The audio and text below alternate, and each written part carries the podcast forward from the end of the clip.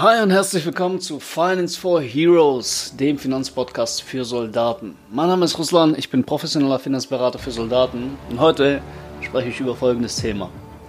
Tu das bitte nicht. Also entspann dich, lehn dich zurück und genieß den Inhalt der heutigen Episode.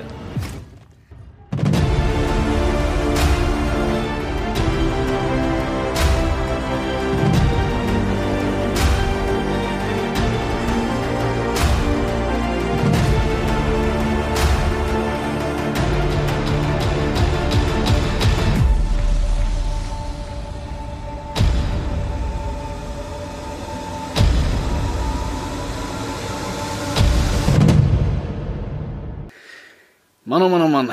Jetzt, wo ich die Episode aufnehme, haben wir Sonntag, 1. November, 21 Uhr. Und ich merke gerade, dass ich so ein bisschen aus dem, aus dem Rhythmus gekommen bin. Ja, das ist eigentlich super wichtig, dass man so einen, einen, täglichen Rhythmus hat, wo man gewisse Dinge abarbeitet.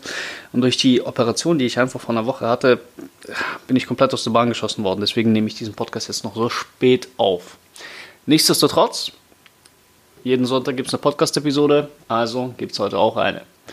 Und gerade in den vergangenen Tagen hatte ich einfach ähm, ein paar Gespräche mit Soldaten, ein paar Kundenberatungen, die mich äh, dazu wirklich motiviert haben, diese Podcast-Episode hier jetzt aufzunehmen. Es ist nämlich so, normalerweise gerade in solchen fachlichen Podcasts wie in diesem oder in meinen YouTube-Videos oder wie auch immer, da spricht man ja mehr oder weniger immer darüber, was du tun solltest, um mehr Geld zu haben, was du tun solltest, um dich besser zu versichern, ähm, bessere Konditionen zu bekommen, mehr Steuern zu sparen, mehr Förderung zu bekommen und so weiter und so fort. Ne? Also immer so diese Improvement-Tipps.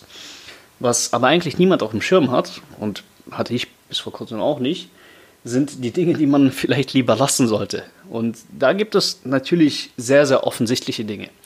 Also ich denke, es ist klar, dass man jetzt irgendwie nicht das Geld in der Spiele verballern sollte oder ähm, Konsumausgaben, mein berüchtigstes oder beliebtestes Beispiel, das Benzer-Leasing, ähm, Schulden machen und so weiter und so fort. Das sind natürlich Dinge, die man nicht machen sollte. Das sind aber eher so die offensichtlichen Dinge. Worüber ich heute sprechen will, sind eher so die die Sneaky Traps, die Dinge, die nicht so offensichtlich sind.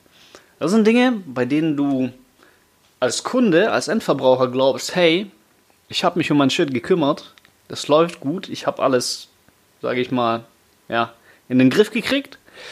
Wenn man sich das aber mal genau anschaut, ist das vermutlich dann eher nicht so. Und diese Dinge, die passieren leider viel zu vielen Soldaten. Ähm, grundsätzlich viel zu vielen Menschen, aber da ich jetzt mit Soldaten arbeite, habe ich jetzt einfach diesen äh, Referenzwert oder die Punkte, über die ich heute sprechen will, direkt aus Erfahrungen von Soldaten. Und der erste Punkt, über den ich super, super gerne rede, den ich jedem am liebsten, ja, wie soll ich das sagen, verbieten würde ich das jetzt nicht sagen, aber ausreden würde, ist das Thema Bankberatung. Ist nämlich so, bevor ich angefangen habe, mich mit dieser ganzen Finanzmaterie auseinanderzusetzen, habe ich sehr, sehr lange Zeit daran geglaubt, hey, jemand, der bei der Bank arbeitet, der ist ja täglich in Kontakt mit Geld. Und wenn ich was über Geld wissen will, dann gehe ich einfach zur Bank. Das ist auch so die Denkweise, die die meisten Leute haben. Das Problem an der Geschichte ist, dass es halt nicht so ist. Wenn du, wenn du zu einer Bank gehst dann musst du dir einfach mal die, die Zusammenhänge bewusst machen. Eine Bank ist ja nichts anderes als eine Firma oder eine Institution, die eine Gewinnabsicht hat. Also die wollen Geld mit dir verdienen, wie jede andere Firma auch. Da ist nichts Verwerfliches dabei. Aber, und jetzt kommt der eigentliche Punkt, eine Firma verdient Geld mit den eigenen Produkten. Das heißt, wenn du zur blauen Bank gehst, wird der Berater, in Anführungszeichen, ist kein Berater, aber egal, wird der Mensch bei der Bank, bei der blauen Bank, dir einfach nur die Produkte anbieten können, die die blaue Bank anbietet. Selbst wenn es bei der roten Bank, der Straße gegenüber, vielleicht viel, viel bessere Produkte für dich gäbe, dürfte dieser Berater bei der blauen Bank dir das ja nicht sagen, weil das ja geschäftsschädigend für die eigene Filiale, für die eigene äh, Institution wäre. Das ist schon mal so der, der erste Punkt, das, das erste Problem. Banken können nicht vergleichen. Wenn du zu einer Bank gehst und sagst, hey, ich möchte mich komplett individuell für meine Situation äh, beraten lassen, dann kann ich dir eigentlich mehr oder weniger aus dem Stehgreif sozusagen sagen, was du bekommst. Du bekommst einen Bausparvertrag, du bekommst vielleicht eine Lebensversicherung, eine Indexpolice Und ähm, wenn du ganz, ganz, ganz arg darauf bestehst, vielleicht noch ein Investmentdepot. Aber die Problematik bei diesen Dingen ist, dass es einfach sehr, sehr einseitig gewählte Produkte sind. Also das bedeutet, dass sie nicht nur dir angeboten werden, sondern allen anderen halt auch. Und zwar vermutlich auch in derselben Konstellation. Geht ja gar nicht anders. Versicherung bei der Bank abzuschließen, ist meiner Ansicht nach mit einer der teuersten Fehler, die du als Verbraucher machen kannst. Das beste Beispiel dafür hatte ich jetzt gestern erst in einem Beratungsgespräch. Eine junge Familie, die haben ihre Kfz-Versicherung über die Bank abgeschlossen. Eine Kfz-Versicherung ist heutzutage keine große Sache mehr, kann man ja mehr oder weniger selbst im Internet vergleichen und abschließen. Viele wissen das halt einfach nicht. Und was mich gewundert hat, ist, dass diese junge Familie für einen Citroën C4, das muss man sich mal auf der Zunge zergehen lassen, 1500 Euro im Jahr für die Versicherung bezahlt haben. Das wäre jetzt was anderes gewesen, wenn es jetzt irgendwie ein C63 AMG wäre oder so. Dann sind diese Versicherungsbeiträge durchaus ja, nachvollziehbar. Aber für einen Citroën C4, da ist, das, ist, das ist schon heftig. Ne? Da haben wir uns mal drüber unterhalten. Der junge Soldat, der auf mich zugekommen ist, meinte, hey, ich glaube, ich zahle dir einfach ein bisschen zu viel. Können wir da mal gucken, ob da was anderes geht, ob es was, was Besseres gibt. Und da haben wir einfach mal meine Vergleichsprogramme aufgemacht, haben einfach mal die Daten reingeworfen und haben herausgefunden, dass die Versicherung für diese junge Familie, für diesen Citroën C4, einfach mal nur ein Drittel dessen kostet, was sie jetzt eigentlich bezahlen. Also wir haben, wir haben es geschafft, in dieser Beratung das Auto für 500 Euro im Jahr zu versichern. Bei gleichem Versicherungsschutz. Da ist nichts weggenommen worden oder sonst irgendwas. Und klar, jetzt werben die Banken natürlich mit dem Argument, hey, aber wir sind qualitätstechnisch so gut und so weiter und so fort und dieser Preis ist gerechtfertigt. Ist er nicht. Es gibt einfach andere Versicherer auf dem Markt, die genauso einen geilen Job machen, genauso eine geile Qualität haben, teilweise sogar noch eine bessere, weil sie sich eben auf dieses Gebiet spezialisieren und einfach nicht so viel Kohle kosten. Das ist jetzt nur eines der Beispiele aus den vielen Kundenbeispielen, die ich habe. Also Versicherung bei der Bank abzuschließen, keine gute Idee. Tu das bitte nicht. Ähm, genauso wie Investmentprodukte. Ja, es gibt ja sehr, sehr viele Möglichkeiten heutzutage Geld anzulegen. Ähm, Fonds sind eine sehr, sehr beliebte Sache. Wenn du jetzt zu einer Bank gehst und sagst, hey, ich möchte da rein investieren, ähm, ist der erste, das erste Hindernis, was du überwinden musst, der Bankberater. Du musst ihn nämlich davon überzeugen, dass du das wirklich willst. Aktien sind ja nämlich gefährlich. Aber jetzt mal angenommen, du kommst zu einem, der das ein bisschen verstanden hat, der sagt, okay, du willst es, du kriegst es, dann bekommst du auch hier nur das, was die Bank eben anbietet. Du kannst keine freie Portfoliowahl nehmen. Du kannst, du kannst dir keine freien Fonds aussuchen und sagen, ich möchte in den und in den und in den investieren.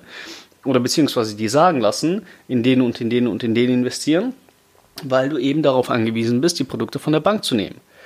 Also lange Rede, kurzer Sinn.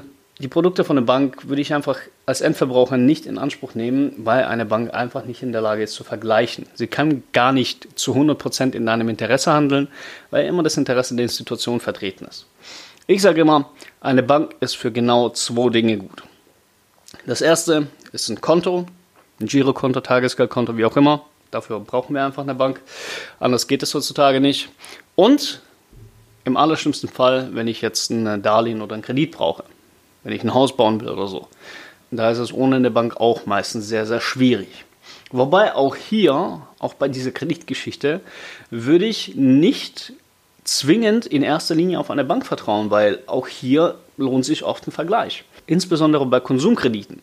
Äh, da gibt es sogar eine sehr, sehr bekannte Bank, die Konsumkredite sozusagen für jeden rausgibt, aber die Zinskonditionen sind einfach nur horrend hoch, also übertrieben. Wie auch immer. Ich glaube, auf den Punkt Bankberatung sind wir jetzt ausführlich eingegangen. Würde ich einfach nicht machen. Und der zweite, auch so ein bisschen sneaky Fehler ist, oder was heißt Fehler, aber das ist so eine Trap, in, der Falle, in die man reinläuft, ist, den ganzen Shit komplett selbst zu handeln. Ähm, und das ist aus folgenden Gründen der Falle. Nicht, weil, weil dir jetzt irgendwie die Intelligenz dazu fehlt, das zu machen oder so. Ich meine, wenn man sich heutzutage hinter Google setzt und äh, nach ein paar Dingen recherchiert, findet man ja die meisten wichtigen Informationen raus. Das ist ja nicht das Thema.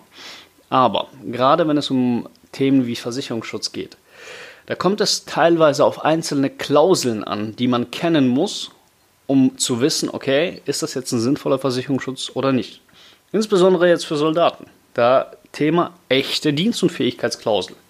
Super, super wichtiger Shit. Und da ich davon ausgehe, dass du als Soldat jetzt nicht unbedingt Bock hast, dich neben deinem Beruf noch 10, 15, 20 Stunden die Woche mit Versicherungen auseinanderzusetzen, äh, um alles wirklich zu verstehen, ist das schon mal so die erste Hürde. Würde ich nicht zwingend machen. Und der zweite Punkt ist aber, das ist der viel, viel wichtigere Punkt, ist ähm, das Thema der Haftung. Du musst dir einfach Folgendes vorstellen. Wenn du bei einem Berater bist, wenn du bei mir im Beratungsgespräch bist und ich dir etwas empfehle, sagen wir ein Versicherungsprodukt, dann hafte ich für meine Aussagen.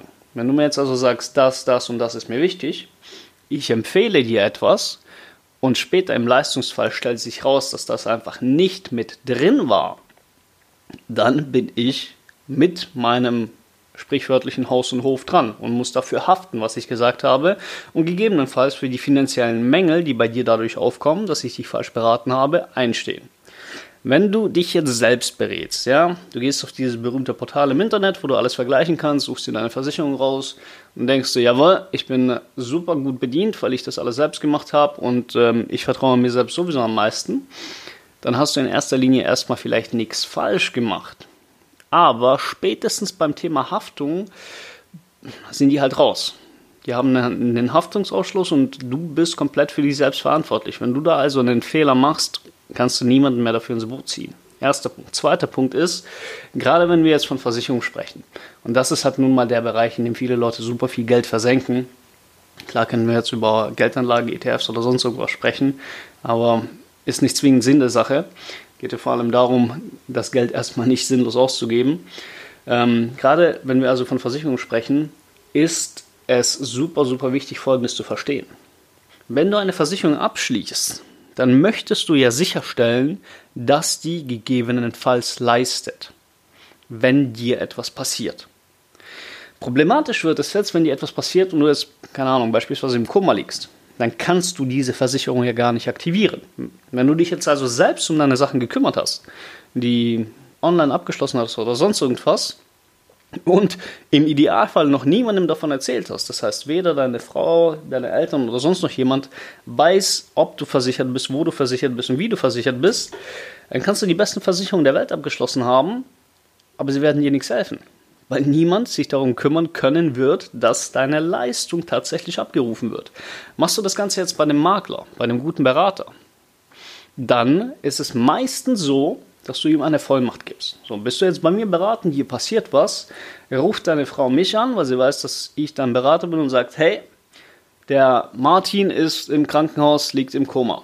Können wir Versicherungsleistungen in Anspruch nehmen? Und dann setze ich mich ran und sorge dafür, dass die Maschine ins Rollen kommt. Das ist so der eine Punkt. Der andere Punkt ist, und dann würde ich dir sowieso grundsätzlich empfehlen, egal ob du einen Berater hast oder nicht, das ist ein Thema Versorgungsvollmacht, Patientenverfügung und Kontenvollmacht.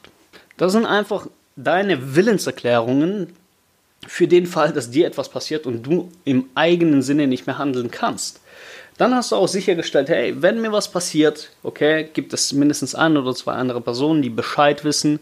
Hier, so bin ich abgesichert das müssen sie tun, am besten noch mit einer Anleitung, was zu tun ist, wenn was passiert. Dann bist du safe. Und mal ganz ehrlich, die meisten Leute, die Versicherungen haben, die wissen, okay, ich habe jetzt eine Versicherung, aber niemand macht sich Gedanken darüber, was muss ich denn tatsächlich tun, wenn etwas passiert. Okay, dann rufe ich bei der Versicherung an. Das ist ein guter Schritt. Aber wäre es nicht clever, von vornherein sozusagen schon einen Schlachtplan zu haben, einen Plan mit gewissen Action Steps, okay, wenn das, dann das, wenn das, dann das. Bei mir in der Beratung nennen wir das Ganze Notfallmappe. Ähm, würde ich einfach jedem, jedem Soldaten empfehlen. Oder grundsätzlich jedem Menschen. Ne? Also wenn du jetzt Soldat bist und deine Frau jetzt nicht Soldat ist, sollte sie es trotzdem haben. So, das heißt nochmal zusammenfassend. Zwei Dinge, die du wirklich, wirklich tunlichst lassen solltest, wenn du wirklich finanziell erfolgreich sein willst. Da sparst du dir echt eine Menge Geld, wenn du das nicht machst ist das Thema Bankberatung. Wenn du zu einer Bank gehst, kriegst du meistens nur Bausparverträge angeboten, die sowieso kacke sind und sehr, sehr teure Versicherungen. Also macht Versicherung auf gar keinen Fall bei einer Bank. Und der zweite Punkt ist das Thema Do-it-yourself-Beratung. Das ist, no offense, kann sein, dass du dich super darin reingelesen hast und dass du äh, alles gut vergleichen kannst und so weiter und so fort, aber du hast keinen Vorteil dadurch, dass du das selbst machst. Die Nachteile sind einfach immens hoch. Also wenn dir wirklich was passiert, gibt es einfach niemanden, der dafür sorgen kann, dass du das bekommst, wofür du die Versicherung tatsächlich abgeschlossen hast. Und du kannst niemanden zur Haftung ziehen. Dementsprechend würde ich mir an deiner Stelle diese zwei Dinge auf jeden Fall mal überlegen. So, das war's für heute. Kurze, knackige Episode. Ich hoffe, das hat dir gefallen. Und wenn hier in dieser Episode etwas Wertvolles für dich dabei war, oder gerne auch im gesamten Podcast, dann würde ich mich riesig darüber freuen, wenn du den Podcast mit 5 Sternen bewertest und vielleicht sogar ein paar nette Worte als Kommentar drunter schreibst. Das hilft mir nämlich dabei, mehr Soldaten mit diesem wichtigen, wertvollen Content zu erreichen. Wenn du mir ein Feedback geben willst, würde ich mich mega freuen. Dann schreib mir eine DM auf Instagram. Dort findest du mich unter dem Namen Russland Herbst oder unter Finance for Heroes. Da kommst du dann auf meine Themenseite. Und falls du zu den Menschen gehörst, die tatsächlich heutzutage kein Instagram haben, dann schau doch einfach auf meiner Website vorbei. www.financeforheroes.de Ich melde mich ab. Hab noch einen schönen Sonntag. Bis zur nächsten Episode. Hau rein.